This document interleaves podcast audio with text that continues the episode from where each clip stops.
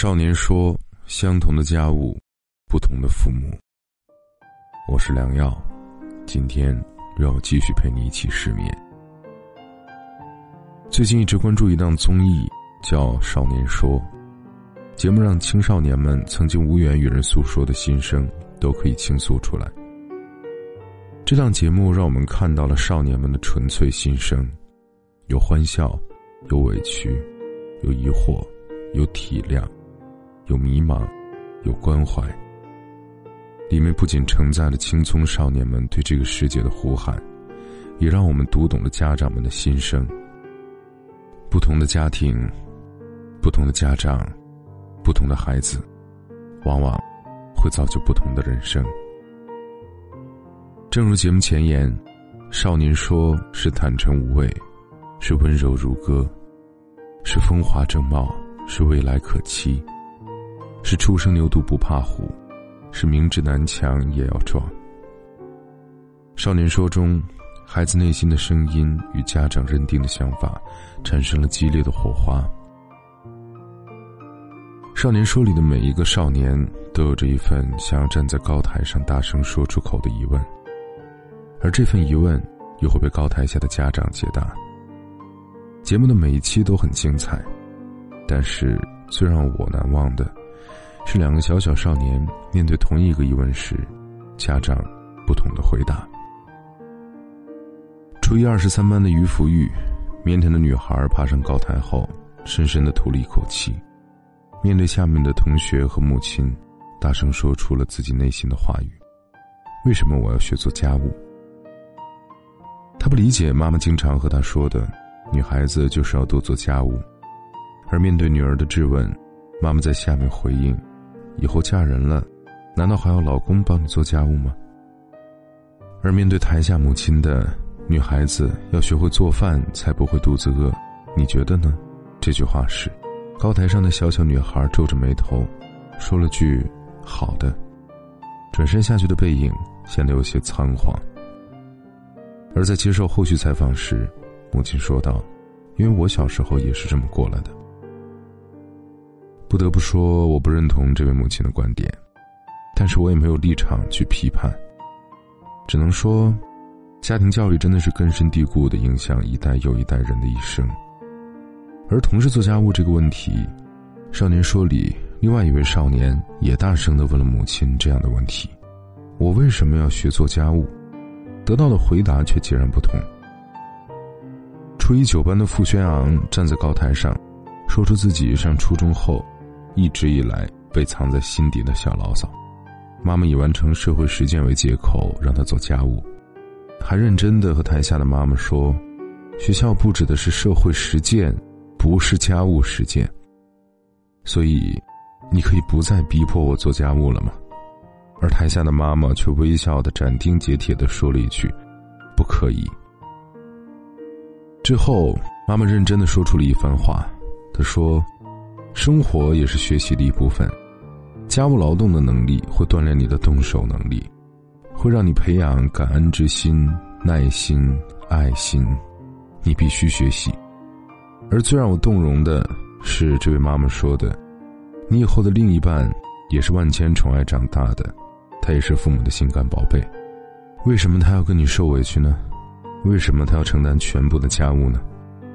最后，傅轩昂同学无话可说的转身走了下去。在后续的采访中，这位妈妈说：“无论你有多大的学问，会几门语言，这都不重要。我希望你能做一个有责任、有担当的纯爷们儿。”两位母亲对同一个问题的不同回答，让我们看到了不同的观念以及不同的家庭教育。做家务这个事情。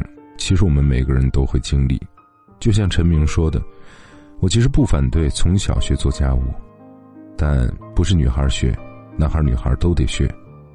这是为了保持我未来人生的独立和自由，而不是让我取悦别人的工具。没有人该给你做这个事情。有些时候，家庭教育真的会影响一个人的一生。海明威说过一句话，他说：“如果你足够幸运。”年轻时候在巴黎居住过，那么以后无论你到哪里，巴黎都将一直跟着你。其实这句话被传颂至今，用在家庭教育上特别合适。如果你足够幸运，年少的时候得到过正确的家庭教育，那么无论你以后在哪里，良好的教育都会一直跟着你，并成为成功路上的最大助力。我曾将青时间它注视下心之所动情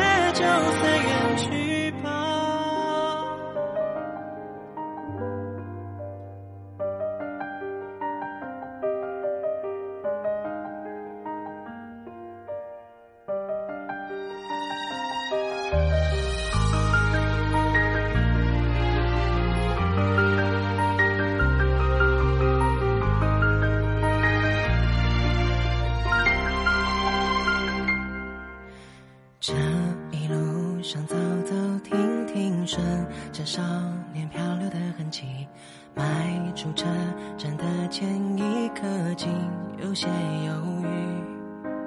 不禁笑着，近乡情怯，仍无可避免。而长夜的天依旧那么暖，风吹起了从前。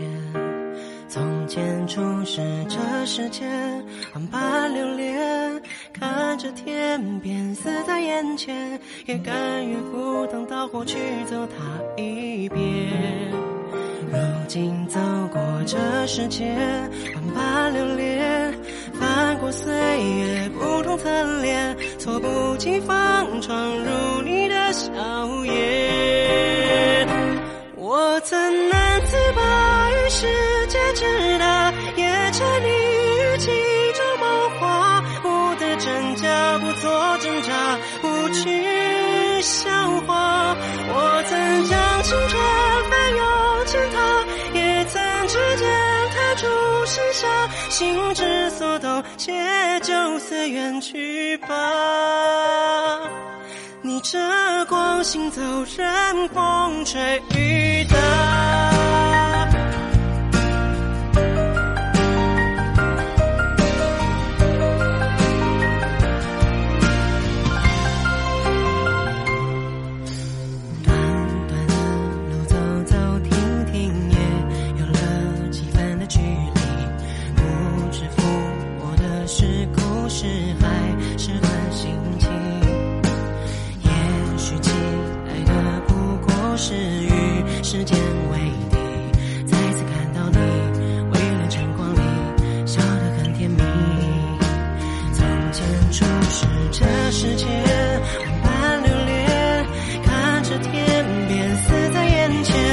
甘愿赴汤蹈火去走它一遍如今走过这世间万般流